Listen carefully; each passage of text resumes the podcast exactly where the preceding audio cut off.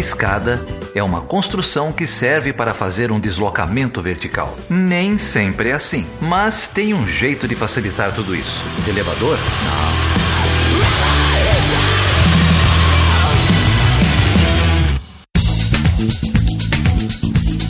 Seja bem-vindo e seja bem-vinda a mais uma edição do Chutando a Escada. O meu nome é Felipe Mendonça. Eu sou o Geraldo Zaran. E eu sou a Débora Prado. E aí, gente, como que vocês estão aí lidando com o confinamento, com o isolamento, com essa pandemia, na verdade epidemia, né, que varreu o mundo? Não, é uma pandemia mesmo, cara. Foi declarado ah, pela é, Organização Mundial da Saúde. É. Exatamente. Mas a pandemia é fácil, o governo é que é difícil, né? É. Puta, nem me fala, cara. Tá difícil, né, gente? Manter a saúde mental com as notícias que a gente recebe todo dia tá, tá tenso. É, eu queria já dizer de cara que o nosso chanceler é um idiota. A família do, do presidente só tem gente idiota. O presidente é um asno. É, é, um, é um sujeito assim, asqueroso, um fascínora, né? É onde põe a mão, desarticula, atrapalha, enfim. É, precisava tirar isso do peito. É um conjunto de canalhas, né? É, só tem cafajestagem, só tem canalice, é história de festa de aniversário, é banana Nossa. pra imprensa, é dizer que já achou cura, é atacar governador que está tentando fazer alguma coisa. São os governadores que eu nem gosto, mas os caras estão tentando fazer alguma coisa, o é. cara sofre ataque. Sim. É balão de ensaio com brincando com a vida do trabalhador. É, é, é, uma atrás da outra e a gente não sabe onde isso vai parar, né? É, aliás, uma, você citou um negócio aí que é importantíssimo, né? O, o, o Bolsonaro é, fez um anúncio, né, de que havia ali uma possibilidade é, de cura. O nome do remédio qual era mesmo? Hidroxicloroquina é o nome do remédio. Isso. Acontece que é, esse remédio desapareceu aí do mercado, das farmácias, e as pessoas que de fato precisam do remédio não encontram mais. Então, a Débora e eu, a gente conhece aqui uma pessoa que está desesperada atrás do remédio. Eu vi no Twitter muita gente falando precisava do remédio. Os caras queimaram largada, né? De uma irresponsabilidade, assim, tamanho do mundo. Eu acho que é quase um crime, né? Quase um crime. A Anvisa agora exige duas receitas, mas mesmo assim está em falta. E é o caos, né, gente? É o caos. Então, essa, o, você mencionou a questão dos governadores, a gente gravou um episódio sobre isso, né? E é bem nesse caminho de um tensionamento. Hoje, agora, o governo resolveu baixar a guarda, dizer que vai liberar recursos para os governos. Mas é, a gente não tem um direcionamento, né? Não tem uma coisa coesa, né? Você tem um ministro da Saúde falando uma coisa, o presidente falando outra, o presidente da Anvisa falando outra. O caos, né? É, e é sempre uma no cravo e uma na ferradura, né, é, Débora? É, é, é, essa coisa é articulada, né? Ele, ele solta uma MP absurda e uhum. depois retrai, e, aí no mesmo, e aí no mesmo dia afaga os governadores. Aí no, no dia anterior fala uma, uma besteira qualquer sobre, sobre o, o remédio, a cura, mas é, faz algumas medidas de, de, flexibilização de crédito, diz que, que vai. Uhum. Então é, é, é, é, é sempre na, na, na, borda, né? sempre no extremo, no tensionamento. É, testando o limite das instituições, querendo provocar polarização, né? É, não tem projeto de, de país. A gente, foi, tá, a gente é refém, né?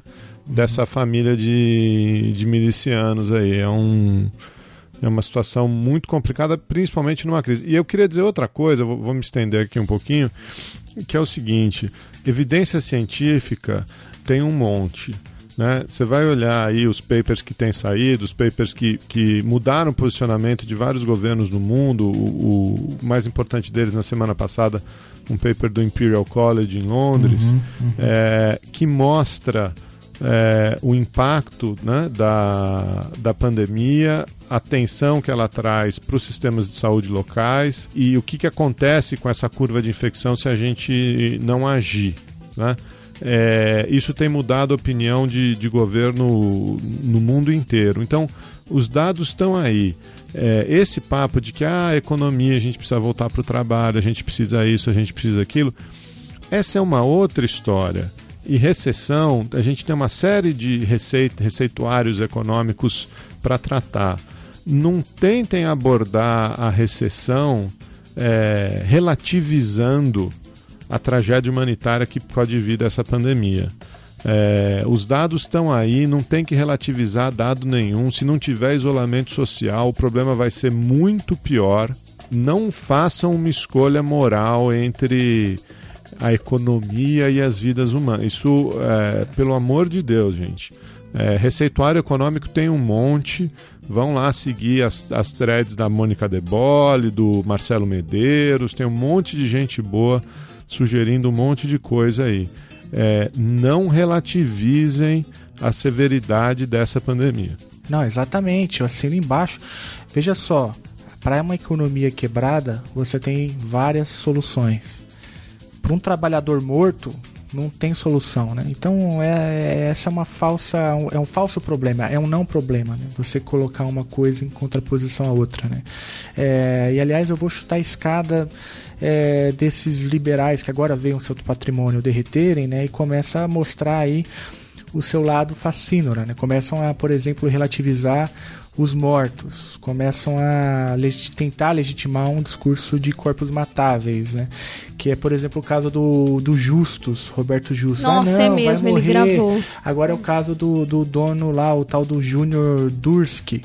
É, olha, desconfiem de quem tenta te convencer que o maior problema é a recessão e não é a saúde das pessoas. Né? Repito, um trabalhador, um trabalhador desempregado é muito melhor do que um trabalhador morto. E, e para os microempresários, não caiam nessa lorota. Uhum. Vocês não estão do lado desses caras. Exatamente. Sim, tem uma, mas Vocês isso daí é não antigo, estão né, gente, do lado de visão. banqueiro. É, você, pequeno empresário, microempreendedor, que batalha aí no seu dia a dia, não caia na lorota desses caras de você achar que todo mundo tem que votar, porque você vai ser prejudicado tanto quanto o trabalhador. É, e esses caras vão ter os seus interesses protegidos, haja visto essa pseudo medida provisória aí que, É. é, que lançaram hoje. Né? É, Isso não tem o trabalhador em mente, não tem o microempresário em mente. Para a gente tem outras soluções que esses caras ainda não estão dispostos a aplicar. E olha, a gente já que a gente está falando de anti-ciência, de absurdos, né, é, de- desses discursos é, de fascínoras mesmo, acho que é o termo correto. A gente vem aqui hoje é, propor um outro debate, né, Geraldo? É, a gente trouxe o Caio Bugiato, lá da Universidade Federal Rural do Rio de Janeiro, para falar sobre um tema que ele é especialista, que é marxismo. E a gente começa a conversa aí falando de marxismo cultural. É isso aí. Olha só, a gente já falou aqui de uma coisa, Débora, que era lá a ideologia de gênero. O que é ideologia de gênero, né? A gente aprendeu naquele episódio. É um grande cortina de fumaça e marxismo cultural acho que é um outro recurso é, retórico dessa extrema-direita vazia, né? É, como a gente tem visto ganhar corpo no Brasil. É isso aí, o discurso que vai, que vai caindo por terra, né, gente? O neoliberalismo e todo esse discurso do livre mercado, de que o mercado dá conta de tudo, já caiu no Trump, né? Agora o Trump adotando medidas keynesianas. E agora, diante dessa pandemia, eu acho que a gente tem um momento de reflexão, né? Esses discursos vazios do, do governo, né? Tanto do ponto de vista econômico, como o Geraldo apontou, quanto do ponto de vista ideológico. Eu acho que são coisas que a gente precisa refletir bastante aí. E, então, acho que é um momento para a gente escutar mais sobre esse tema. Então é isso. A gente grava remoto há muito tempo. Continuamos gravando remoto aqui em, em isolamento social. Lavem as mãos, não levem as mãos aos rostos. Para o resto da podosfera aí que ouve a gente, se vocês precisarem de ajuda para gravar remoto, o pessoal que gravava presencial, quiserem uns toques, quiserem umas dicas, é só falar com a gente. Pode ser lá no Twitter, pode ser no Facebook, pode ser no Instagram ou no e-mail, perguntas.chutandoescada.com.br. Estamos aí para ajudar quem precisar. É isso aí. E rapidinho aqui, Geraldo, eu quero agradecer todos os apoiadores e apoiadoras do Chutando a Escada. é, que tem permitido com que a gente fizesse alguns investimentos né, aqui no, no podcast. É, se você puder ajudar esse projeto ou qualquer outro projeto de divulgação científica, é, ajude. O no, no nosso caso, a gente está lá, as informações estão em www.chutanescada.com.br barra apoio. Mas, Débora, a gente parece que recebeu um presente né, nos últimos dias aí de um ouvinte.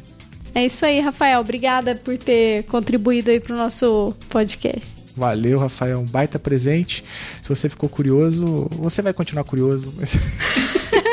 Se ficou curioso, tem que perguntar lá no grupo de apoiadores do Chutando a Escada. Boa. É isso aí. Vocês podem fazer parte aí no chutandoescada.com.br barra apoio. Tem lá o nosso programa de apoio no PicPay, no Catarse e no Patreon. Essa semana passaram a fazer parte o Matheus Jungues e o João Seridono. Então, se você quer saber qual foi o presente do Rafael, entra lá no grupo que a gente mata a sua curiosidade. É isso aí, isso gente. aí. Obrigado. Então vamos pro papo, gente? Vamos lá. Vamos lá, então, com vocês, o nosso amigo Caio Bugiato.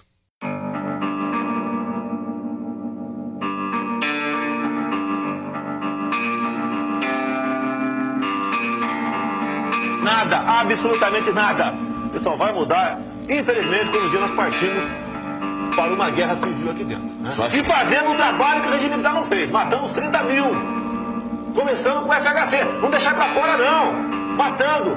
Se vai morrer alguns inocentes, tudo bem. Pela memória do coronel Carlos Alberto Brilhante Ustra, o favor de Dilma. Idolatrando fascista, apoiando a tortura e o povo manipulado quer te pôr no poder. Eu sou a guerra civil, não temos só ditadura. E se alguém tem que morrer, então que morra você. Vocês falam em nome de Deus, mas são diabo. E o seu conceito de família anda atrasado. Sou Marielle, mestre Mo, eu vim da lama, lapidado, pique diamante de Serra Leoa. Eu tô aqui, meu sangue ferve na verve do caos. E a minoria que eu sou não faz parte dos maus. Tenho ódio em ver o filho do pedreiro se formar, porque seu pai pagou 10 anos de facu particular.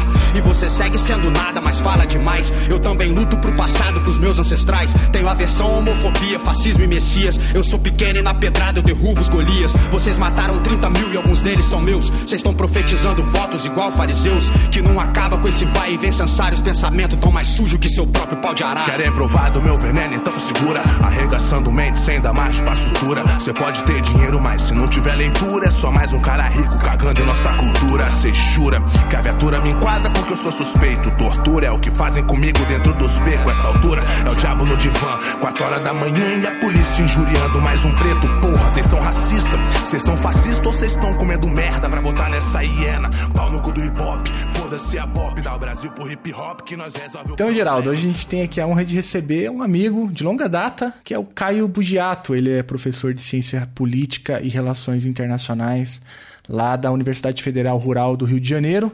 E, enfim, se aquela sarjeta ali de Belo Horizonte falasse, hein, Caio? Aquela fatídica noite no encontro da árvore, né? Pois é. Obrigado, pois cara, é. por topar o convite aí para bater um papo com a gente. Eu agradeço muito o convite de vocês, é uma honra estar aqui no podcast. É, escuto o podcast e é, a comunidade aí de relações internacionais, eu sei que é bastante é, assídua para escutar o podcast. E, enfim, né, estou aí para contribuir com vocês e, e vamos conversar um pouco. É isso aí. Sarjeta de Belo Horizonte, que esse é jeito de receber convidado aqui, bicho. Valeu, Depois cara. a gente- Prazer conversar contigo, cara. Prazer conhecer. Prazer, Geraldo. É, a gente já tomou uns tropicões ali. Mas é isso, é isso. É uma, uma outra história. Deixa pra lá. Depois a gente conta. É, mas o Caio, ele é um pesquisador que hoje olha, né, questões como burguesia, imperialismo, é, neofascismo no Brasil, é um grande leitor de Marx, é, e tem aí muitos artigos publicados sobre é, o- relações internacionais e marxismo nas relações internacionais, é, pensando no Estado e as relações internacionais, pensando no imperialismo. É, e a gente vai deixar aí alguns, alguns artigos do, do Caio na descrição desse episódio para os ouvintes que quiserem aprofundar nas pesquisas que o Caio vem realizando. Mas, Caio, é, a gente vive aqui numa conjuntura no Brasil bastante, enfim, bizarra, né, para ficar um termo que dá para ir ao ar. É, a, tanto no âmbito das universidades federais, mas também em outros âmbitos, né? A questão do marxismo, ela tem sido instrumentalizada, né, pelo olavismo e pelo bolsonarismo como um todo, né? É, inclusive, até não sei muito o que, que significa o tal do marxismo cultural, mas ele é usado para, enfim, rotular não só alguns segmentos da universidade, né, das universidades, mas boa parte das universidades hoje são acusadas pelo, inclusive pelo próprio ministro da Educação, como aí o puro suco do marxismo cultural, é, doutrinando, né, as crianças indefesas que frequentam esses espaços na ideologia marxista, abortista, gaysista, ciclista e mais o que você imaginar aí. Enfim, é uma bizarrice atrás da outra. Mas eu estou falando isso porque é, você, como estudioso da obra do Marx, como alguém que tem olhado com atenção para isso, explica pra gente, cara, afinal de contas, o que, que é o marxismo cultural é, dentro dessa conjuntura que a gente tem vivido aqui? Bom, você já adiantou algumas coisas, é, mas vamos tentar trazer uma definição, ainda que meio amplo. O marxismo cultural, primeiramente, ele não existe dentro do, do pensamento marxista. A expressão não existe, é, não é algo oriundo do pensamento marxista, da academia, dos pensadores que estudam a obra de Marx ele é de fato uma operação político-ideológica. Ele é um movimento político-ideológico que tem raiz na, na extrema-direita.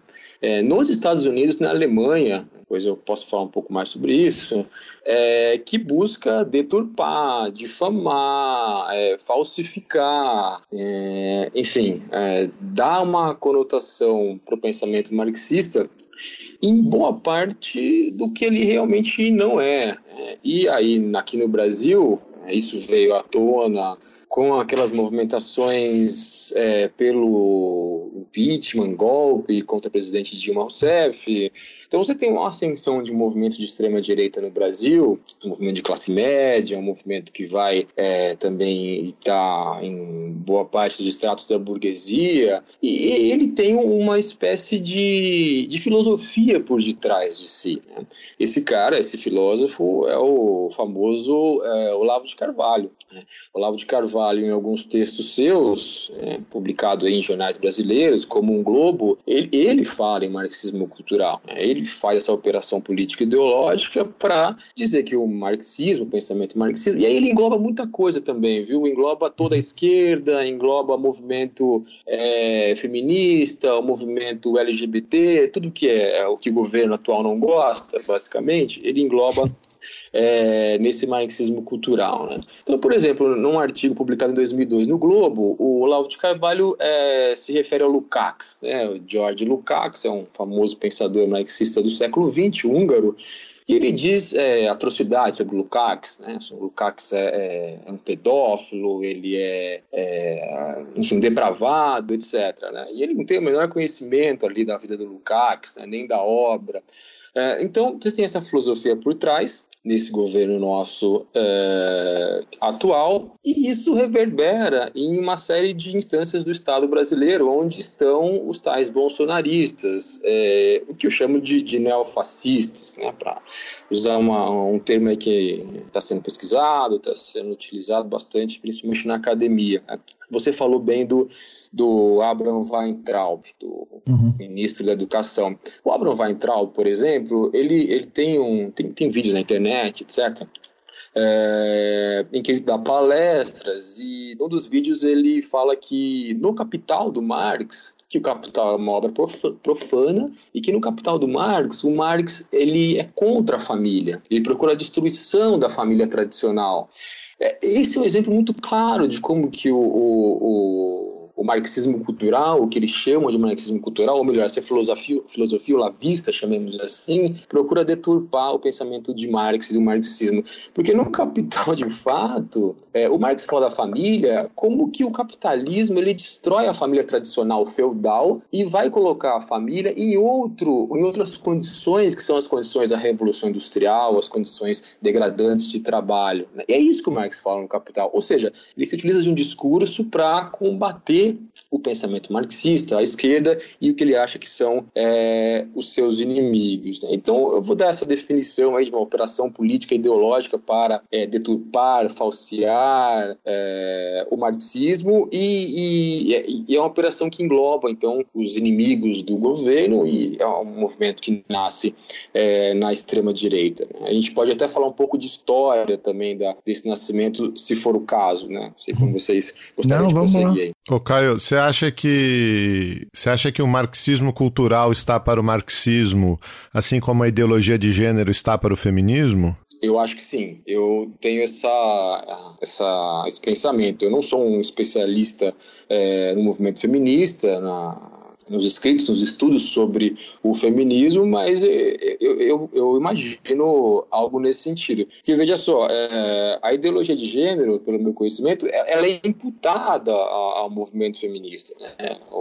É, essa operação político-ideológica também, que é colocado no movimento feminista uma prática de é, tornar as crianças homossexuais, de é, fazer o aborto, enfim, né, práticas que as feministas não defendem, né, e, ou são questões muito mais profundas do feminismo, de que você colocar ideologia de gênero na escola, etc.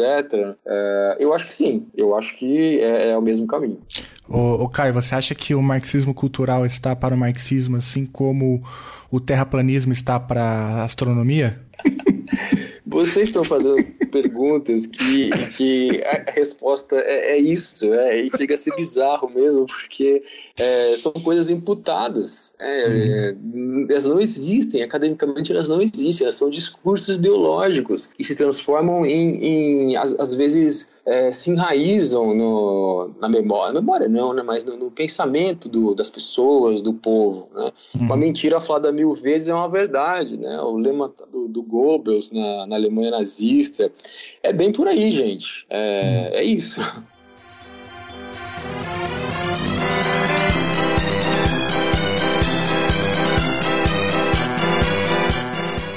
Eu falo de cultura como libertação.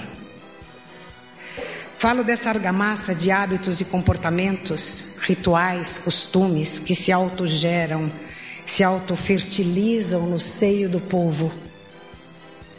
Falo desse caldo de cantos, danças, brincadeiras de roda, papagaio pipa no céu, palavrão, tatuagem, arroz com feijão, farofa de mandioca, pastel de feira, pão de queijo, caipirinha de maracujá, chimarrão, culto, missa das dez, desafio repentista, hum, forró, o forró. E aquele pum produzido com talco espirrando do traseiro do palhaço e fazendo a risadaria feliz da criançada. Cultura é assim. Mas vai lá, fala um pouco das origens, cara. Veio dos Estados Unidos, vem da direita americana. É, é, é, um, é um pouco assim, né? Vamos tentar contextualizar historicamente. É, nos Estados Unidos, você tem uma espécie de reação à Revolução Bolchevique de 17 o próprio Estado, né, nos Estados Unidos, ele é, tem algumas medidas que ele toma é, de, de, perseguição aos comunistas. Né? Existem algumas leis aí na década de 1910, como a lei de espionagem, que vai perseguir os comunistas. E é, essa é, na verdade, a a origem do chamar, da chamada ameaça comunista, o perigo vermelho, né, que se instaurou aqui na ditadura militar no Brasil, etc. Né?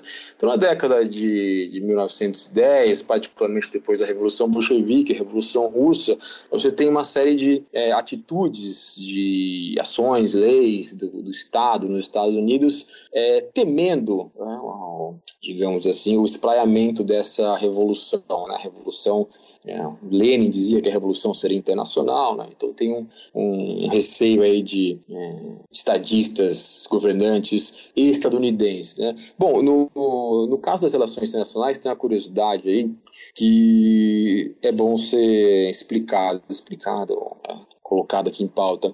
O, a gente conhece nas relações internacionais que existe o primeiro grande debate das relações internacionais, em que se funda a disciplina, e aí vem as perspectivas teóricas, etc. Né? Um desses caras aí que está nesse, nesse bojo, nesse debate, nesse primeiro debate aí lá, na época da Primeira Guerra Mundial, justamente o presidente dos Estados Unidos, né, o Woodrow Wilson.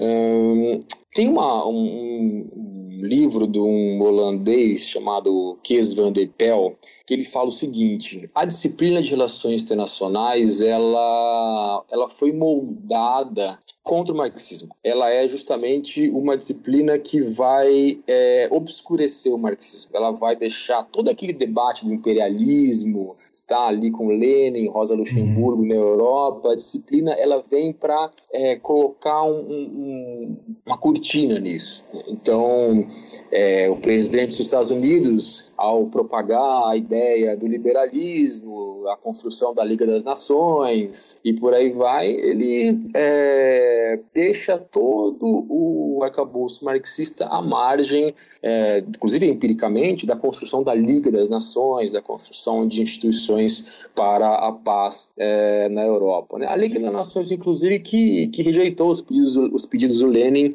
é, de reconstrução da Rússia depois da Guerra Civil, 1923. O Lenin pede aos, ao pessoal da Liga das Nações para que eles é, auxiliem financeiramente e eles negam o, o pedido do Lenin. Então tem esse argumento aí do, do Kees van der Peel, o nome do livro dele é The Discipline of Western Supremacy, né? a, a disciplina da supremacia ocidental. Né? O título já fala bastante coisa. Então pode-se dizer aí, baseado nesse livro, que você tem uma construção teórica da disciplina de relações internacionais contra o marxismo. Né? E não é à toa que a disciplina até hoje ela tem uma certa é, aversão aí as pesquisas que eu, que eu tenho feito, as pesquisas teóricas que eu tenho feito apontam isso, né, esse divórcio entre as relações internacionais e o marxismo. Não só eu, né, outros autores aí já já falam sobre isso. O próprio Fred Halliday naquele famoso livro que é bastante conhecido, Repensando as Relações Internacionais, aponta isso. Né? Bom, mas vamos lá, a gente estava falando de contexto histórico. Né?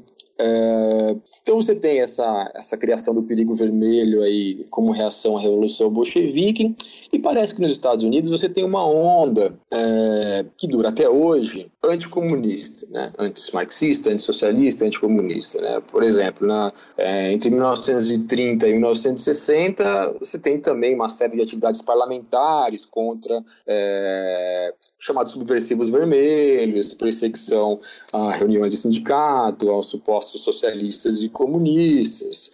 É, a indústria cultural de Walt Disney é feita nesse sentido, né? Tem aí livros que contam é, essa história. O Noam É um estudioso disso, né? desse anticomunismo estadunidense, é, e enfim, né? Uma série de, de fenômenos ali, de eventos nos Estados Unidos nessa, nessa época, aí, 1930, 1960, mais ou menos, cujo auge é o macartismo. É, eu falo com meus alunos em aula muitas vezes, eles não sabem o que foi o macartismo. Né? Bom, o, o parlamentar Joseph McCarthy nos Estados Unidos, ele, ele, ele vai é, levar isso a, a, ao extremo, né? ele vai criar métodos de difamação, é, falsas acusações contra é, seus inimigos, que seriam comunistas, etc. Vai falar sobre, vai fazer interrogatórios transmitidos aí em, em rádio, em TV, etc. Né? Inclusive tem um, um, filme interessante sobre isso, chama-se é, Boa Noite, Boa Sorte. Né? Fala um pouco sobre o macartismo. Uhum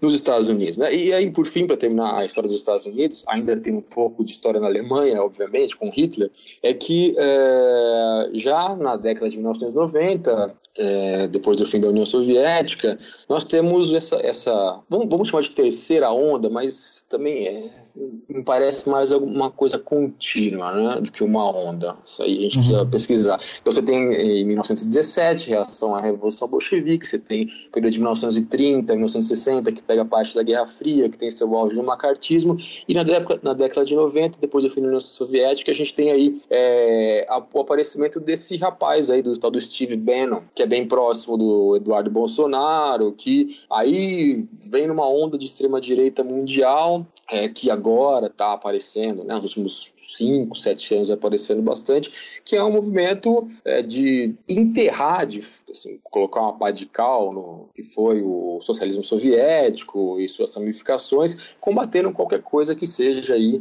é, de esquerda, inclusive combatendo aí os governos progressistas da América Latina, né, etc. Então essa, essa terceira onda, podemos chamar assim, talvez, é a onda do Steve Bannon, que está aí hoje, vai é, enfim, né, tá aí mundo afora em vários países, né, Hungria, Índia, Filipinas e tal. E tem para ilustrar isso também, é, falando obviamente no marxismo cultural, tem um outro rapaz, né, um também professor, filósofo, é, um canadense chamado Jordan Peterson. Esse tal de Jordan Peterson tem um debate dele no, na internet, no YouTube, com o, com o Zizek, os Lavos Zizek, é, em que eles vão debater o marxismo e esse, esse Jordan Peterson é, é o Steve Bannon do Canadá, também está aí né, como um ideólogo desse movimento de extrema direita que é, fala de marxismo cultural, essas coisas. Nessa, nessa, desse vídeo em que ele debate com o Zizek, o Zizek desmascara o, o tal do Peterson, porque claramente ali no vídeo, no, no debate que eles travam ali, é, o Peterson não leu Marx, ele não leu marxismo. Então ele está debatendo uma coisa que ele não sabe, ele não conheceu, ele não leu. E isso se dá também aqui nos ideólogos do governo, os membros do governo, aí Bolsonaro, que vão falar sobre é, Marx ou marxismo sem conhecer. O, exemplo aí que eu citei do, do Weintraub é um deles. Né? Bom, então, para entender também esse contexto histórico do, do, marxismo cultural, acho que é legal frisar uma coisa. O, o termo marxismo cultural, ele tem mais, assim, é, é, a expressão, a as palavras, elas vêm mais aí com Steve Bannon, década de 90, etc. Porque o programa nazista e no Mein Kampf do Hitler, e aí a gente vai olhar para a Alemanha, é, consta ali o bolchevismo cultural. Né? O grande inimigo da Alemanha nazista é a União Soviética essa história de dia D, que os aliados chegaram e ganharam a guerra, e o Ocidente é inimigo do Hitler, etc. Então vejo bem assim, né? O Hitler queria dominar a União Soviética e via os bolcheviques aí como é, inimigos e, e também como é, um movimento que degradava o povo alemão, que degradava as artes, a cultura, né, etc. Então, por exemplo, o, o, livro Mein Kampf, ele é uma declaração de guerra aos bolcheviques. Né? Os bolcheviques teriam um plano mundial, um plano global, junto com o judaísmo, inclusive, é, para subverter o povo alemão, para destruir o povo alemão, destruir a cultura uh, ocidental. Bom, é, a gente pode entrar, inclusive, é, falar rapidamente sobre aquele, aquela ideia de que o nazismo é de esquerda, né?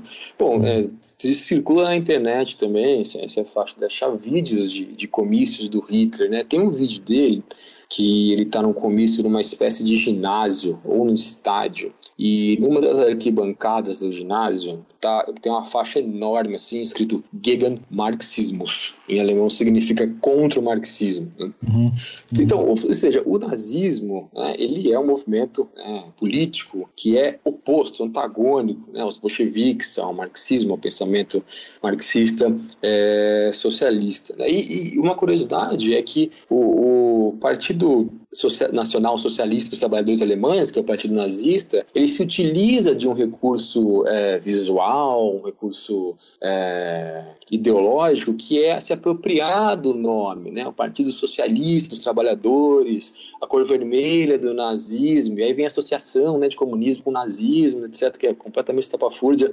É, mas por quê? Porque os trabalhadores alemães, é, houve uma revolução na Alemanha derrotada entre 1918 e 19, eles têm toda uma é, tradição esquerda. Né? E, o, e, o, Partido Nazista vai pegar isso, vai fazer uma operação político-ideológica para é, convencer esses trabalhadores, trazer para suas fileiras. Né? O nazismo também é um movimento de trabalhadores. Né? Por exemplo, o, o, Partido Social Democrata Alemão ele é diretamente influenciado por Marx. Né? O Marx escreve lá na crítica do programa de Gotha, é, na fundação do partido, né, que vai dar origem ao Partido Social Democrata, é, algumas críticas, etc. Mas, enfim, né, temos aí uma, uma curiosidade sobre o, o tal Partido é, Nacional Socialista dos Trabalhadores Alemães. Né. Então, na Alemanha também você tem uma onda, né, que acho que é a onda mais conhecida, na verdade, que é a própria onda é, do nazismo. Né. Como eu disse, então, o programa nazista, o Mein Kampf, eles são programas, é, digamos, anti-bolcheviques,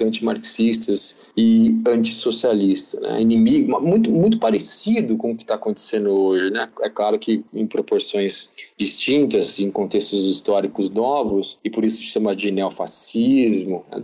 mas é, havia uma guerra contra a cultura, uma cultura alternativa, progressista, contra trabalhadores, contra artistas, contra professores, queima de livros. Né? O caso aí de, é, acho que foi Rondônia recentemente, da censura de livros. Né? É verdade. Bem, é. bem um pouco, é, é, muito parecido. Né? Os inimigos do, do povo alemão, dos nazistas, eram pessoas como Freud, como Kafka, como Einstein, né? um certo obscurantismo também que vem nessa linha aí do, do, do fascismo, do nazismo, do neofascismo, que é, imputa ao marxismo um, um, marxismo cultural que ele não tem. Né? Tem facetas culturais, tem outras coisas, é, mas não essa.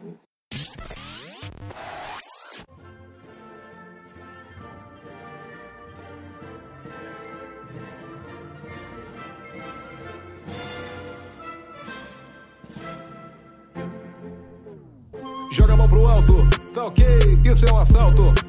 Bolsonaro no Planalto, Bolsonaro aqui, eu não uso salto. É isso aí. E eu ressalto que vou armar a população com fuzil de assalto. Pro sangue brasileiro molhar o asfalto. E eu chego de fininho, ditadura a caminho. Chupa meu salaminho, comunista safado. Vai comer na minha mão, comer na minha mão, comer na minha mão. Comunista safado, rebola até o chão, rebola até o chão, rebola até o chão. Comunista safado, vai comer na minha mão, vai comer na minha mão, vai comer na minha mão. Comunista safado, rebola até o chão, rebola até o chão, rebola até o chão. No decorrer da conversa, você chegou a falar sobre o conceito de neofascismo, né? Para se referir à conjuntura atual, para se referir, entre outras coisas, ao bolsonarismo. E na tua fala você também mostrou, quando resgatou lá a história da Alemanha, que o nazismo tinha uma base social é, forte de trabalhadores. Né? E aí, pelo que eu tenho lido, alguns autores que são contra a utilização do conceito é, de neofascismo para pensar o bolsonarismo, um dos pontos que eles levantam é que o bolsonarismo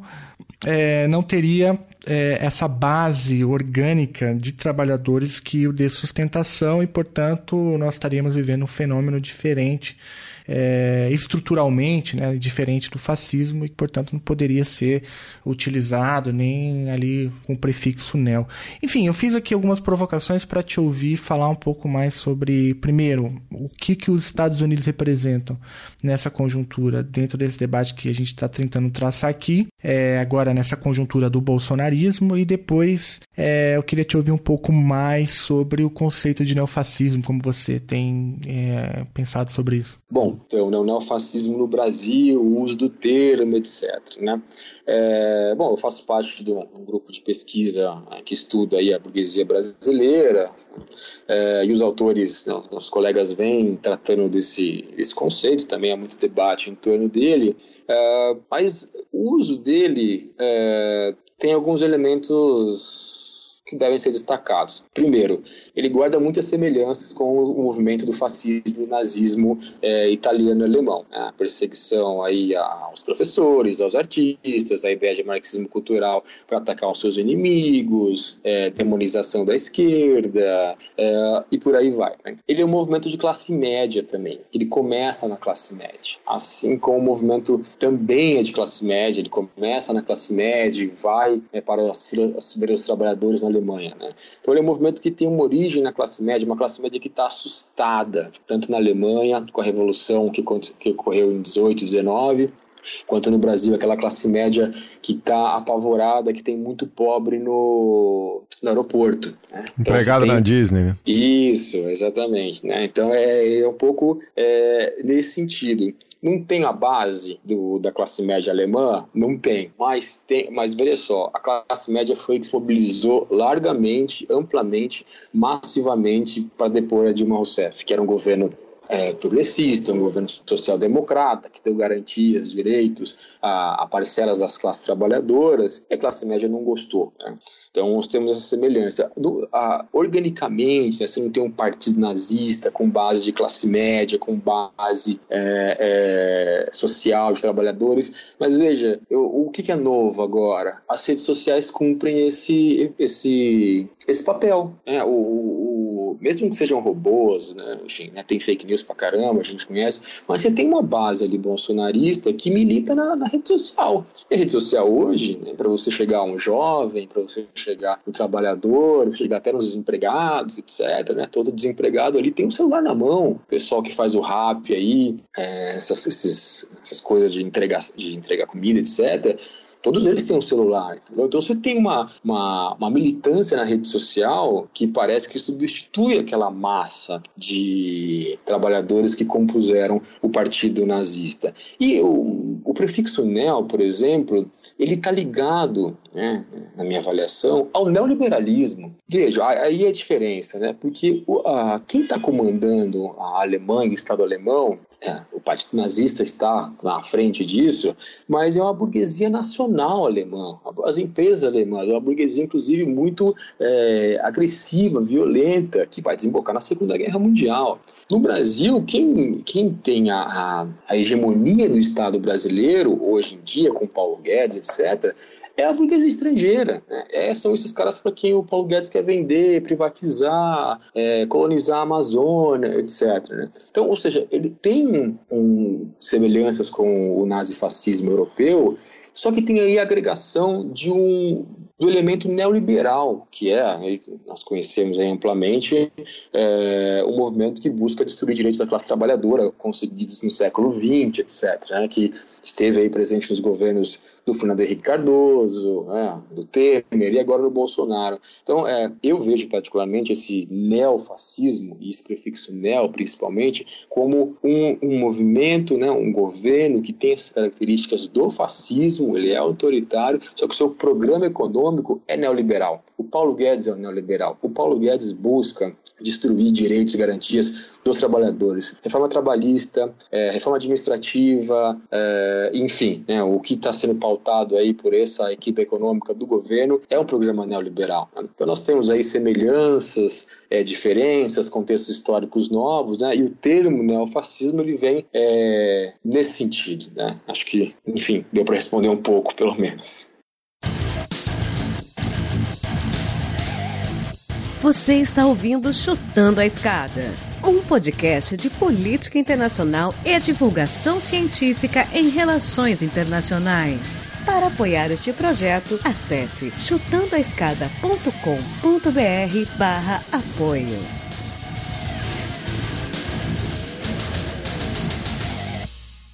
Caio ficou falando aí que, que ele não era especialista em, em marxismo cultural nos Estados Unidos, que ele não era especialista nisso, naquilo. Então deixa ele falar daquilo que ele é especialista, né? É, boa. Nós temos muitos jovens aqui, muito, muita gente que talvez é, nunca tenha se debruçado é, na obra do Marx, né? Aliás, me permitem uma, uma rápida anedota, um rápido caos aqui. O mineiro adora causa, né? É, uma, uma, vez eu estava numa manifestação, né? E eu fui é, questionado por um rapaz, claramente um aluno secundarista, né? Com com uma câmera na mão, enfim, viu a câmera na minha cara e, e quis me questionar ali, pediu uma entrevista. Eu, educador, né, humildemente, cedi meu tempo, né, para não, o que, que foi? Claro, respondo suas perguntas e tal. E aí eu percebi logo que era uma dessas armadilhas, né, do, de youtubers que, sei lá, se formam a partir do blog Mises Brasil, coisa do tipo. E aí ele começou a perguntar de Marx, né? Em dado momento da conversa, eu perguntei para ele o seguinte: Você sabe o nome de um livro do Marx? É, e, e, claramente ele não soube me responder, né? Mas ele tinha ali todas as os argumentos na cabeça dele para refutar o Marx. Né? O Marx deu super errado na cabeça dele, mas ele não sabia me dizer o nome de um livro sequer do, do Marx, né? É, e aí eu até brinquei com ele, eu falei, rapaz, eu já li 30 vezes o capítulo 1 do Capital e eu ainda não entendi tudo, né? Eu preciso reler todo o capítulo 1, eu já li o resto, mas eu tenho que sempre voltar para o capítulo 1. Tamanha densidade, né? tamanha a complexidade, a profundidade dos temas que estão sendo ali é, trabalhados. Mas enfim, é, voltando para a pergunta, cara, como que você introduz hoje o Marx para os seus alunos, é, quem foi Marx, a importância da obra do Marx, e mais adiante, se, sobrar tempo, é, a importância do Marx, inclusive para pensar as relações internacionais. Né? A gente sabe que o Marx não escreveu é, nenhuma grande obra especificamente sobre a relação entre os Estados no sistema internacional, mas ali tem boas pistas né, para entender as relações internacionais. Eu também queria te ouvir um pouco sobre isso. Bom, é, a importância da obra do Marx, uma coisa que você já falou, acho que eu já falei também, é, as pessoas não leem Marx né, e ele se torna aí alvo, se torna é, objeto de difamação por esses movimentos aí citados porque, cara, a minha visão é o seguinte, a, a, o Marx ele tem uma obra né, vasta, complexa, com lacunas, com contradições, mas ele, é, ele cria uma poderosa praxis, né, uma teoria complexa é, que fundamenta a ação, ou seja, ele incomoda. Né, Marx incomoda muito, principalmente aqueles que defendem é, o capitalismo. Se alguma coisa o marxismo cultural tem é, a dizer sobre é, o marxismo é que o marxismo ele busca a derrubada do capitalismo. E aqueles que imputam é, falsificações ao marxismo eles estão do outro lado da trincheira, eles estão na defesa do capitalismo. É, eu, eu, costumo falar em aula que o fascismo, o nazismo, é o cão de guarda do capitalismo. Quando o capitalismo está em decadência, ele está sendo questionado, ele está aí é, balançando, ele solta o cachorro do nazismo para atacar os trabalhadores, atacar aqueles que buscam a derrubada do capitalismo e faz isso de forma violenta. Né? E também não é à toa que a gente pode até falar bastante interessante, mas talvez outra hora, que o liberalismo é, e o fascismo eles são, são irmãos, né? enfim, né? a ideologia liberal a, que está aí permeando a, a, filosofia da burguesia, a economia política da burguesia, né? tem alguma semelhança aí com é, o fascismo. Mas enfim, Marx, né? Marx é um, a gente pode chamar ele de filósofo, porque ele é doutor em filosofia pela Universidade de Jena no século XIX, né? viveu de 1818 a 1883, né? escreve obras famosas aí como Capital, Manifesto Comunista, etc. E é um militante também, né? militou na Liga dos Comunistas, na Associação Internacional dos Trabalhadores e é, por aí vai. Então dá para destacar algumas coisas aí é, da importância de Marx, da obra de Marx. Né? Primeiro, quando você lê é, as biografias do Marx, é, é difícil você achar uma biografia que seja, digamos, apenas biográfica, porque a, a, vida se confunde com a obra. Né? O Marx era muito minucioso, ele tinha muito rigor, ele fazia da sua vida uma militância pelo socialismo, escrevia e teorizava sobre, não o socialismo diretamente, né? não, tem uma teoria do socialismo no Marx, mas sim sobre é, como derrubar o capitalismo, enfim, as mazelas do capitalismo, é, melhor dizendo. Então a obra do Marx ela tem uma série de lacunas, como eu disse, né? É, ela é, tem contradições, obviamente, e principalmente ela é muito vasta, né? Até hoje estão publicando aquele, aquele projeto mega Marx und Engels Gesamtausgabe em alemão, né? as obras conjuntas de Marx e Engels estão sendo publicadas até hoje, né? A obra do Marx, por exemplo, ela, ela teve que ser é, teve, que fugir do nazismo na Alemanha, foi parar na, na Holanda, foi parar em parte na União Soviética, e os soviéticos fizeram lá uma reelaboração, reelaboração não, juntando a obra do Marx para fazer um projeto de edição, etc. Né? Mas onde eu quero chegar com isso? Quero chegar com isso num, num dos prefácios do Capital, se eu bem me lembro, o, o Engels escreve que o Marx ele deixou uma obra, deixou um metro e meio de, de rascunhos a serem pesquisados, né? ou seja, né, é uma obra vasta, complexa e que ainda está é, para ser publicada. Né? Eu vejo a obra do Marx importante, é, assim, vamos, vamos, pensar que ele tem importância em vários, em vários ramos do conhecimento. Né? Os sociólogos estudam bastante a questão do trabalho, né, a exploração do trabalho, os economistas estudam a acumulação do capital, propriedade privada, né, na ciência política, na, estudamos bastante o Estado, a questão do poder, etc. E nas relações internacionais, e como você perguntou na sua segunda parte da pergunta, estudamos bastante o imperialismo. Bom, é, luta de classes, né? Essa é aí a, a, o mote da obra do Marx e como eu procuro apresentá-la para os alunos. O Marx ele ele bebe em várias fontes, na verdade. Né? Ele bebe lá na economia política inglesa, na filosofia alemã, é, no socialismo francês, nas ideias socialistas que estão ali em voga, principalmente na França. Mas ele entende a sociedade, ele vai é, escrever sobre isso, principalmente no 18 Brumário, no Manifesto Comunista, em que nós temos classes sociais. Né? Esses são os agentes da política, os agentes principais da política são as classes sociais. As classes sociais elas são a agência. Né? Se você for estudar então uma sociedade, estudar uh, uma nação, o Estado, as próprias relações internacionais, você vai ter que se debruçar sobre o conceito de classe social, fazer que investigar quem são essas classes sociais, essas frações de classe. Elas estão sempre em luta. Elas estão em luta porque de um lado você tem a burguesia, do outro lado você tem o proletariado. Né? É, o interessante é notar que quando você fala de Marx para os alunos, eles, é, boa parte não entendeu, eles começam a se interessar é, pela parte da burguesia, porque eles estão entendendo ali na obra do Marx, na explicação, que a burguesia ela cumpre um papel de, de manutenção do sistema, né, de manutenção do sistema capitalista, que é um sistema opressor, um sistema explorador, um sistema dominador, que coloca boa parte da população, né, da população mundial até é, na miséria, e você tem uma outra parte de ricos. E essa luta ela se dá com o espraiamento do capitalismo pelo mundo, né, historicamente falando. Né, você tem hoje nações capitalistas em todo o mundo, o modo de produção capitalista ele está em vários estados, nação, é, mundo afora, você vê que isso é uma realidade é, comum a todos. Né? A pessoa que para para ver o Marx, para entender o Marx, é, repito, é complexo, não é assim lendo diretamente, ah, vou pegar os manuscritos econômicos filosóficos e vou ler. Mas você explicando, você é, traduzindo a importância da obra do Marx, você vai ver que você percebe nas pessoas que elas enxergam, que elas vivem numa sociedade opressora, num capitalismo bastante é, é, explorador que elas passam a enxergar. Ou seja, o Marx ele tem um nível de abstração, é, o nível de abstração do Marx não é alto.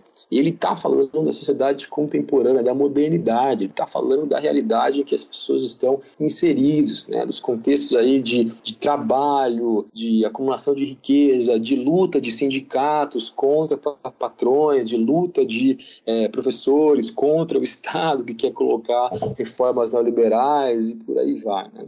É, então tem, tem essa parte, né, que eu chamo a parte política da obra do Marx, que é a parte da luta de classes. Né? Em boa parte das em, em várias obras, né, de Outubro Mário de Bonaparte, a Guerra Civil na França, Manifesto Comunista, ele vai é, expor essa sociedade, vai desvendar que ela é uma luta é, de classes. E uma segunda parte da importância da obra do Marx é a parte da economia, que eu acho bastante é, interessante. Eu, eu, sou mais da parte da política, né? como formado em ciência política, eu vou mais nessa parte da política.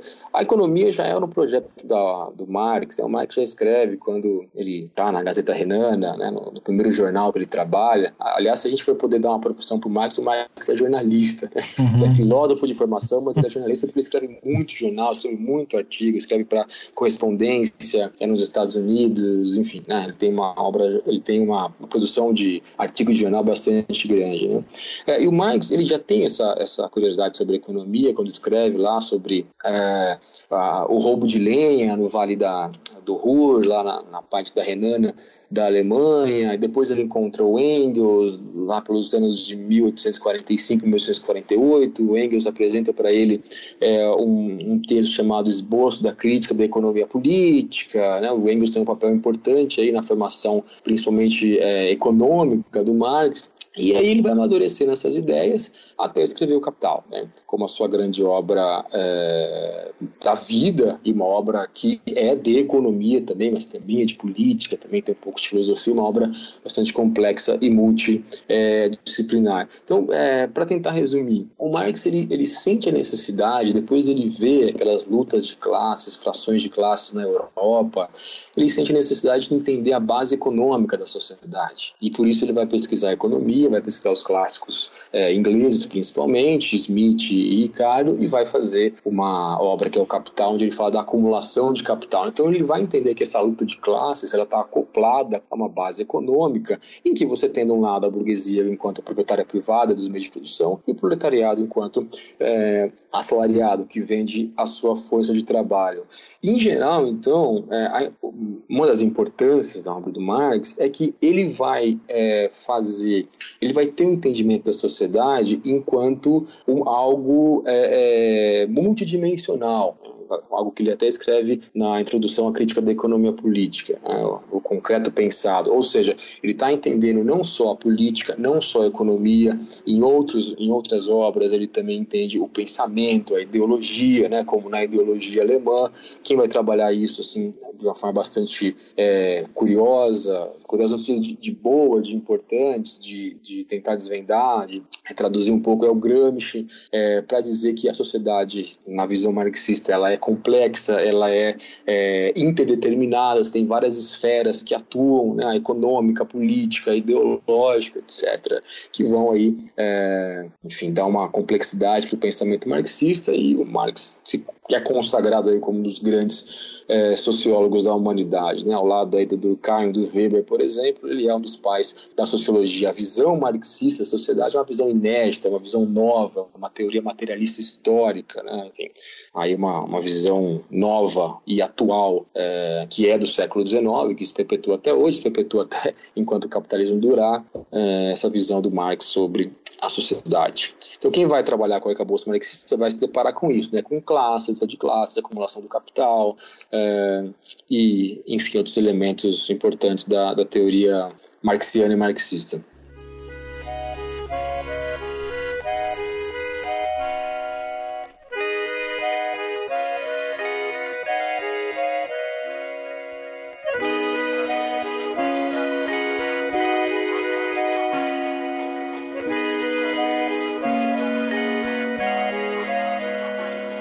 Essa é a história de um mulato brasileiro, da malandragem aqui do Rio de Janeiro.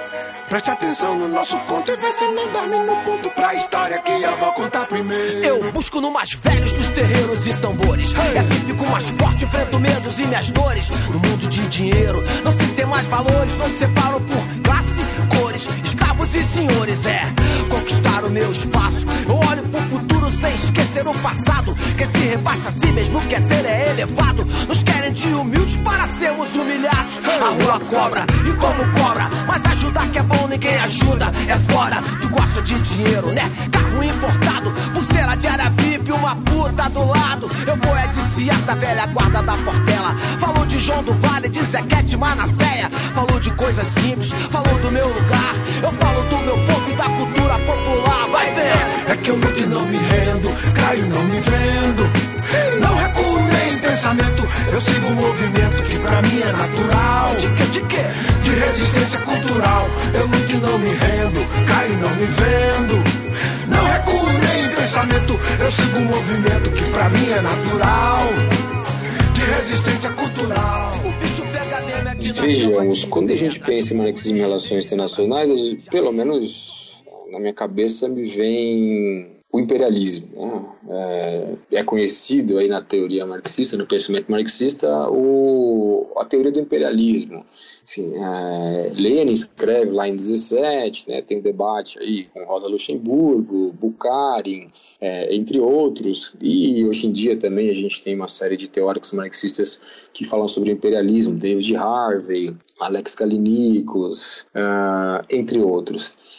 Então, uh, como introduzir o marxismo nas relações internacionais? Vejam só, dá para fazer até um, um, resgate, antes de falar do imperialismo, sobre a própria obra do Marx, né, que é uma coisa que eu tenho pesquisado, inclusive. Né? O Marx tem uns temas internacionais interessantes na sua obra, que é, por exemplo, né, ao estudar economia, ao estudar o capital, ao estudar o modo de produção capitalista, ele, ele entende que é um, é um, existe um, um movimento autoexpansivo dessa sociedade capitalista, desse sistema capitalista, que ele vai chamar no Capital e em alguns outros é, textos de mercado mundial. Ou seja, ele está entendendo ali naqueles textos, na sua época, que o capitalismo tomaria conta do mundo inteiro. Ele seria aí um modo de produção que estaria em todos os estados, nação, é, como nós temos hoje. Isso aí é um, é um elemento importante da obra do Marx, ainda que não tão trabalhado. É, como eu disse, o Marx pode ser considerado um jornalista. Na década de 1850, ele é, um, ele é correspondente de um jornal é, nova-iorquino chamado New York Daily Tribune, que é um jornal progressista dos Estados Unidos e tal. Né? E o editor conhece o Marx viajando pela Europa, né? conhece o Marx. O Marx também era conhecido bastante no movimento é, de esquerda da Europa. E ele passa a ser correspondente desse jornal, e nesse jornal ele passa a escrever artigos sobre a política internacional europeia. Escreve sobre a guerra da Crimeia, escreve sobre as relações diplomáticas é, da Rússia, escreve sobre a possível formação do Estado alemão com a, a, o governo do Bismarck, e por aí vai. Então você tem ali nesses artigos de jornal, ainda que meio rápidos, breves, é, uma, uma concepção do Marx sobre conflitos diplomáticos, sobre guerra. O Engels, o Engels estudou na escola militar em Berlim, então ele tinha um conhecimento sobre é, artes militares, sobre a guerra. Engels era leitor de Clausewitz é, e por aí vai. Então no Marx há elementos, né, que tocam em temas das relações internacionais, temas como diplomacia, guerra é, é, e por aí vai. Né? Enfim, uh, e o imperialismo, onde que ele entra nessa história? Ele, Marx não viveu a época do imperialismo, a época do, imperialismo, como diz o Hobsbawm, é uma época aí do fim do século XIX para o século XX, em que vão surgir nos países industrializados avançados grandes monopólios, conglomerados monopolistas, ou seja, grandes empresas que vão buscar lucro no exterior. Né? Esse é o motor do imperialismo é, do qual fala o Lenin. Né? Então, o, a teoria marxista nas relações internacionais, ela pode ser introduzida, ela pode, os estudantes, estudantes podem começar a ler pelos debates do imperialismo. É, eu acho muito rico porque se você comparar é, a trajetória da, das relações internacionais, eu dou aula de teoria de relações internacionais, então eu estou falando isso um pouco para do conhecimento que eu tenho em sala de aula. Se você colocar as teorias para os alunos, e aí você começa a falar das teorias liberais, realistas, escola inglesa, etc., que estão no século XX, começam lá na Primeira Guerra Mundial e vão até o fim da, da Guerra Fria, e hoje em dia as teorias são essas, é, com o construtivismo aí nesse, uma ascensão pós-anos 80, etc. E retomando aquela ideia do Chris Van der Pel, você tem todo um debate marxista sobre as relações internacionais que, dependendo aí do, do do professor, ele não aparece nas relações internacionais. Uhum. Então você pode, por exemplo, né, é, estudar o marxismo nas relações internacionais estudando os debates do imperialismo. O debate da Primeira Guerra Mundial, é, Lenin, Rosa, Bukharin. Tem um debate também muito interessante que a gente não conhece ainda, tenho pesquisado sobre isso, que é o debate pós-Segunda Guerra Mundial, que envolve lá o, o Nikos Poulanças, envolve o Harry Magdoff, né, que é um estadunidense que escreve lá na Monthly Review, e também o Ernest Mandel, que é um trotskista. E você tem um terceiro debate, digamos assim, que é o debate atual, o debate Kalinikos, David Harvey, de um lado, que falam sobre conflitos geopolíticos ainda latentes, e o do outro lado tem a ideia de império americano, né, que é a ideia do Léo Panish e da Ellen Wood. Né? Enfim, é, você tem no, dentro do marxismo, sem sair para a teoria de relações internacionais, um rico debate, uma trajetória teórica riquíssima sobre o imperialismo, que obviamente está falando sobre as relações internacionais. Isso ainda que eu não contei é, a teoria da dependência, é, como que a teoria do sistema mundo ela é, ela é, oriunda do marxismo também, como que a teoria crítica lá do Robert Cox também bebe em Gramsci, né? Enfim, né? Marx relações internacionais. Eu começaria falando sobre imperialismo, né? Falei um pouco e é, tenho pesquisado sobre isso. Acho que dá muito jogo, né? É uma, uma, uma parte aí da, da, da teoria em relações internacionais internacionais, uma parte do marxismo também, às vezes conhecida por, por marxistas, que vale a pena, vale muito a pena conferir. Viu? Uhum. É, aliás, me permite o, o, o, jabá, né? A gente, já, a gente já falou de sistema mundo aqui. Também tem um episódio aí sobre teoria da dependência. E tem um episódio com a Tati aqui no Chutando a Escada, onde ela sistematiza bem essas três ondas aí de pensamento marxista. Oh, é, eu escutei, com, inclusive, esses é, programas. é, então, esses aí então, acho que complementam isso que, isso que você falou. E, e, cara, uma pergunta bem prática, assim, é, alguém que não é familiarizado com a obra de Marx, né, é, o que, o que, que livro você recomenda, assim, o primeiro livro para poder ler Marx, é, sem, enfim, essa, é, é, essa nuvem de fumaça, essa cortina de fumaça, né, que paira sobre a obra do Marx, enfim, ler o próprio Marx, assim, que livro, como que você acha, qual que é a melhor maneira é, de, de entrar na obra do autor?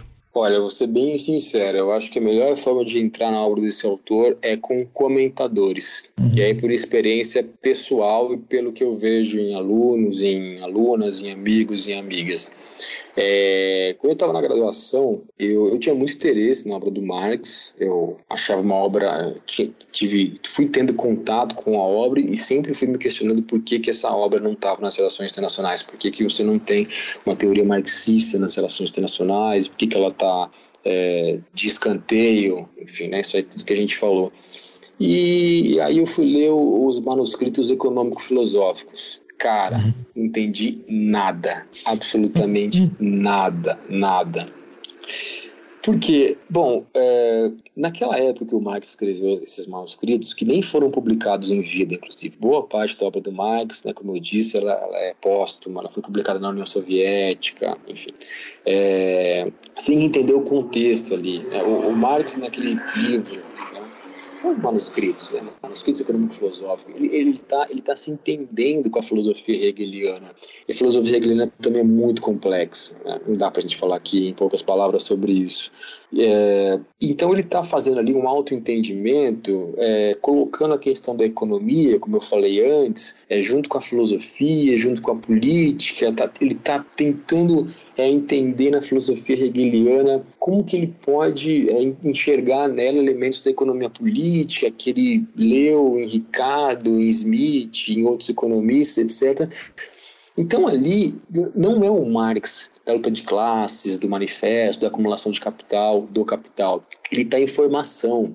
Então as pessoas têm que entender que existem fases na obra do Marx, existem é, contradições. Eu peguei o exemplo do, dos manuscritos econômico-filosóficos porque eles são realmente complicados de ler. Você tem que ter uma leitura prévia, talvez, é, inclusive de livros que o Marx publicou em vida, é, de outros textos que ele publicou depois do que escreveu os manifestos, manuscritos econômicos econômicos filosóficos, né, foram aí na década de 40, 1844. Enfim, o que eu quero dizer é o seguinte: é, recorram a comentadores num primeiro momento, sobretudo na graduação. Eu indico um livro aqui do professor meu da Unicamp, o Márcio Naves ele tem um livro chamado Marx, Ciência e Revolução. E ali ele faz o que eu comentei também, né? Quando você vai ler uma, uma biografia do Marx, ela nunca, ela nunca é uma biografia apenas, porque ela se confunde com a obra, vida, obra. Ele faz uma, um jogo assim, né? Vida e obra do Marx. Né?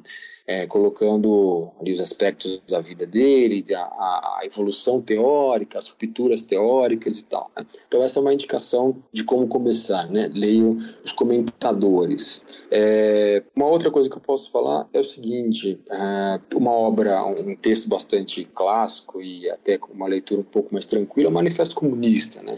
Ali você vai identificar, é, principalmente é, nas primeiras páginas, que você tem ali uma, uma, uma crítica à sociedade burguesa, baseada numa ideia de luta de classes, né, de exploração capitalista contra o trabalhador, que é um panfleto, né, o Manifesto Comunista é um panfleto da, da Liga dos Comunistas para um chamar a Europa ali, que estava em revoluções em 1848, é, a tomar atitude, os trabalhadores a tomar é, atitude. Então ali você tem uma, uma, boa, uma boa definição é, de uma teoria política do Marx. Né? E como a minha praia é a ciência política, eu vejo ali o Manifesto Comunista como uma porta de entrada bem interessante para o marxismo. Mas é, comentadores, eu vou dizer que eles são, assim, eles esclarecem bastante coisa. Tem outros, né? Mas me vem à cabeça agora o, o texto do, do Márcio Naves, que para mim é, é, foi de muita explicação, de muita clareza para eu já tinha lido bastante coisa, né? Mas quando eu li o texto do, do Naves,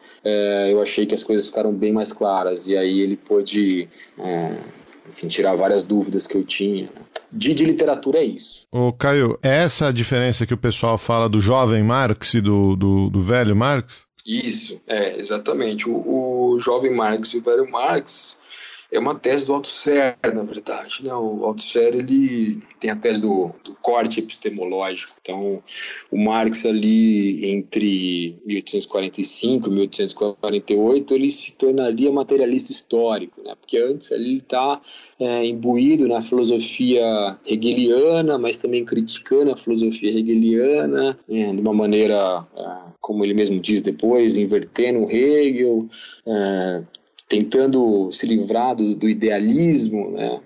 Para o Hegel ali você tem uma ideia, né? um Zeitgeist que comanda a política, que está no Estado. O Marx achava isso muito abstrato e por isso foi é, trazer elementos mais materiais, mais econômicos. Né? Então, é, essa tese do Althusser, ela diz que num momento da vida do Marx, década de 1840, e quando ele escreve a ideologia alemã, acho que isso é mais forte, ele vai romper com o seu passado. Né? Ele vai escrever a ideologia alemã, como eles mesmos dizem lá no livro, para acertar as contas com o passado, para deixar é, de lado, para deixar é, no passado, para superar a filosofia alemã Hegel, Feuerbach, né, entre outros, e vai passar a ser o que alguns dizem, de fato, é, marxista, apesar do Marx nunca ter se colocado esse, é, essa, esse termo, né, essa característica nele mesmo, mas ele vai passar a ter uma visão materialista histórica é, da sociedade, que é basicamente o que eu descrevi ao falar de luta de classes né, e acumulação do capital. Né. Essa é uma tese, inclusive, que não é, é consensual ou a ruptura epistemológica aí no Marx, é, que ele teria abandonado pressupostos que ele construiu na juventude, depois amadureceu e foi um materialista histórico, descobriu o continente da história, da materialidade, é, enfim, os elementos que ele, que ele, traz, por exemplo, no Manifesto Comunista e no Capital, é, o Lukács, que eu já citei aqui, ele vai numa outra onda. Ele entende o Marx enquanto uma evolução contínua, né, que não há uma ruptura, mas o Marx, né, com elementos de juventude, ele vai desenvolvendo sem ruptura e aí ele vai é, sofisticando esses elementos. Né. É, tem texto sobre isso, inclusive o professor Armando Boito escreve sobre isso, né, sobre a diferença de como Lukács vê a evolução, a formação, o pensamento marxiano, né, e como o Althusser vê, né, e a posição dele é favorável a, ao Althusser.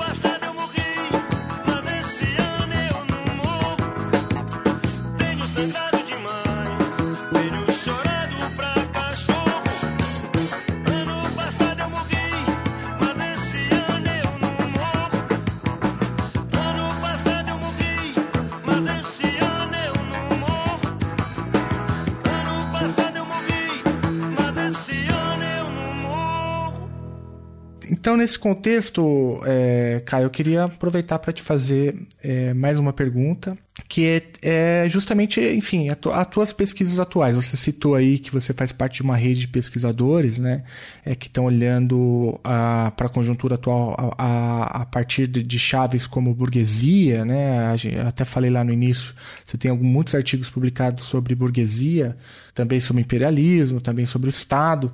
É, eu queria aproveitar para te perguntar o que, que vocês estão fazendo, quem é esse grupo, como a gente pode conhecer, você tem, como a gente pode é, ler o que esse grupo produz, né? Quem faz parte do grupo e como que você tem contribuído aí nas suas pesquisas atuais para essas reflexões. Bom, Felipe, é, esse é um grupo de pesquisa que ele se formou na Unicamp em torno do Centro de Estudos Marxistas, o CEMARX. O CEMARX, inclusive, promove o colóquio internacional Marx e Engels, que agora é trianual.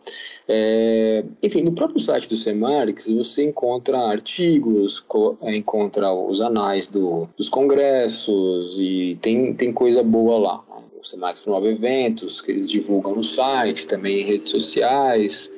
É, e por aí vai. Né? Então, existe um grupo que está pesquisando nessa chave é, marxista, e eu diria até mais especificamente é, usando a obra do, do Nikos Poulantzas para entender o Estado, a burguesia, o imperialismo. O, o Poulantzas, inclusive, que é um autor é, assim, das relações internacionais muito pouco conhecido, né? eu, eu escrevi um texto sobre ele, a Tatiana Berringer também escreveu, que também já, já contribuiu aqui com o podcast, é, esse pessoal está tá estudando os governos atuais do Brasil, também governos é, na América Latina, na Argentina, nessa perspectiva pulanciana, que é uma perspectiva que fala sobre é, o papel da burguesia no Estado, como ela domina o Estado, como que a política econômica de um Estado está intrinsecamente ligada com interesses da da burguesia, das suas frações de classe,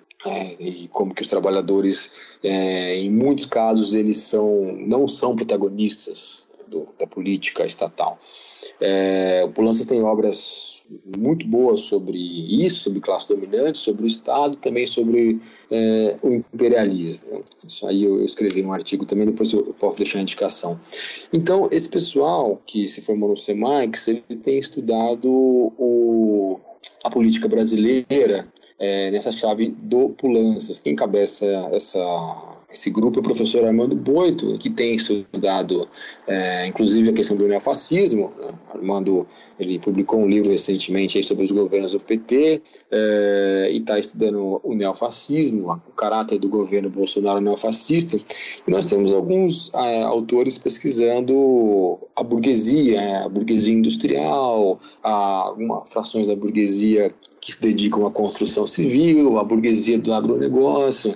Então, é, é um pessoal, né, poderia citar aqui, mas é, são, são muitas pessoas, eu até cometer injustiça de, de não falar de alguns deles, né, é, que está estudando a política brasileira pelo viés marxista pulanciano e tentando enxergar como a burguesia no país ela tem um protagonismo muito importante na política e ela determina, em alguns momentos, a política econômica do Estado e até a política externa. Eu, eu, mencionei o Paulo Guedes e os uh, economistas do governo Bolsonaro, né?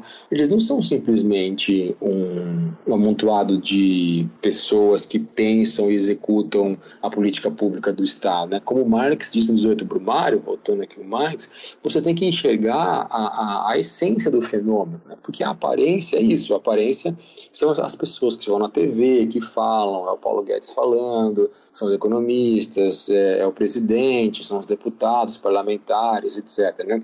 Você tem que identificar como que esses é, é, esses congressistas, o próprio presidente, a equipe econômica, elas estão ligados, estão ligados a frações da burguesia e como a burguesia consegue influenciar o Estado, consegue dominar o Estado, consegue fazer, inclusive, consegue deixar a, o capitalismo funcionando, a sociedade brasileira capitalista funcionando e como seus interesses são garantidos pela política do Estado. Né? Mencionamos também reforma da previdência, reforma trabalhista, reforma administrativa, é, é, PEC dos gastos, enfim, uma série de é, medidas econômicas, não só econômicas, né, mas medidas do Estado brasileiro, até na política externa, elas estão ligadas ao recorte de classe. Né, e essa é a perspectiva é, desse grupo que, enfim, está tá atuando aí nas universidades, em, congressos, e em breve aí a gente deve divulgar no próprio site é, do SEMARX ou em redes sociais pesquisas, né? O, a referência é o Armando, né? Armando Boito, como eu falei, mas a gente está é, pesquisando, tentando produzir nesse sentido,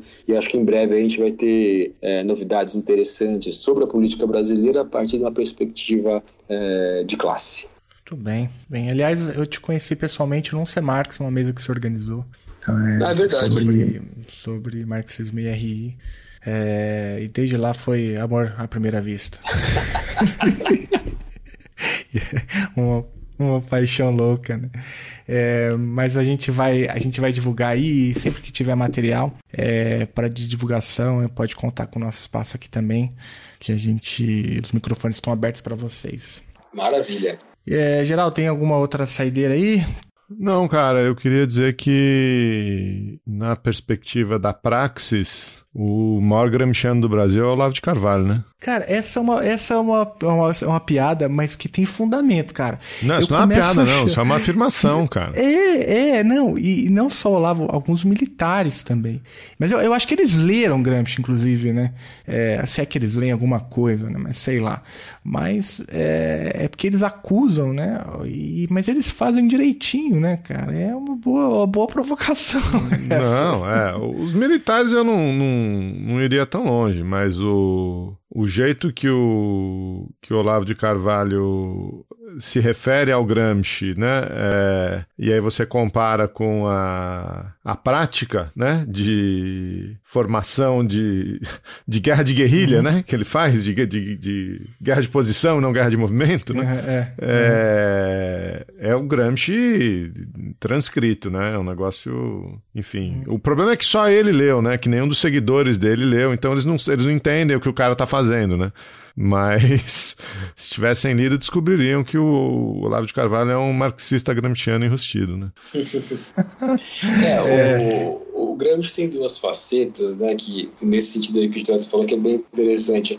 Porque o que ele faz, o, o Olavo, é a faceta burguesa, né? que a hegemonia, a, a liderança intelectual e moral, etc., que a burguesia é, produz, cria e sustenta, e o Olavo de Carvalho vai nessa perspectiva. Mas ele, não, obviamente, não vai na perspectiva do príncipe moderno, né? que é o partido, que é a, a subversão, que é o contra-hegemônico. Né? Então, isso aí ainda está por ser feito né? no Brasil e talvez em várias partes do mundo. Né? Acho que ler teoria é, Marx, Lenin, Gramsci, Puranças, é, passa um pouco por aí, né? Ler a teoria, organizar, fazer a prática, né? Porque quem está fazendo isso a gente está vendo, né? É a direita, a extrema direita, a burguesia e a gente aqui, né? Caio, brigadaço, cara, pelo seu tempo. Acho que a gente fez aí uma, boas reflexões. Claro, sempre fica é, muitas portas abertas, mas isso é bom porque a gente fica com motivos aí de sobra para poder te receber de novo. É, e obrigado, cara. Adorei o papo, foi demais. Poxa, eu agradeço enormemente o espaço que vocês deram para eu falar um pouco é, do que eu gosto de fazer, pesquisar, pesquisar sobre marxismo, sobre burguesia, um pouco do meu trabalho, um pouco até de experiências pessoais, reflexões minhas que não são tão apuradas ainda sobre o marxismo cultural. Mas, enfim, estou é, também à disposição de vocês para outras é, outros papos e, e, reforço que a gente está, eu particularmente estou numa pegada de estudar é, teoricamente o marxismo, sua inserção nas relações internacionais e, e o nosso grupo que pesquisa a burguesia também está é, estudando, pesquisando. Em breve aí vamos ter novidades e a gente divulga com certeza. Eu agradeço mais uma vez, muitíssimo obrigado. Espero que espero que tenha me conseguido me fazer entender né, e que as pessoas é, enfim, curtam e, e, possam até interagir de uma forma com assim, o nosso podcast, podcast e até escrever para mim, né? A gente pode fazer esse contato aí. Obrigado, cara. Combinado. Obrigado, cara. Um, um, abraço aí pro Tito, né? E pra sua companheira, guerreira. É isso aí. Estamos aqui na luta e tá, tá tudo certo. A gente tá muito feliz e vamos que É. vamos. Aí, Tito do futuro, teu pai tá aqui, ó, militando. né? Teve um tempo aí, um- no ano que você nasceu, tava, as coisas estavam ruins, mas agora você já tá vivendo aí o gozo da revolução, então saiba que teve muita luta. Presentemente eu posso me considerar um sujeito de sorte, porque apesar de muito moço, me sinto são e salve forte. E tenho comigo pensado, Deus é brasileiro e anda do meu lado, e assim já não passo sofrer no ano passado. Tenho sangrado demais, tenho chorado pra cachorro. Ano passado eu morri, mas esse ano eu não morro. Tenho sangrado demais, tenho chorado pra cachorro. Ano passado eu morri, mas esse ano eu não morro. Ano passado eu morri, mas esse ano eu não morro. Ano passado eu morri, mas esse ano eu não morro.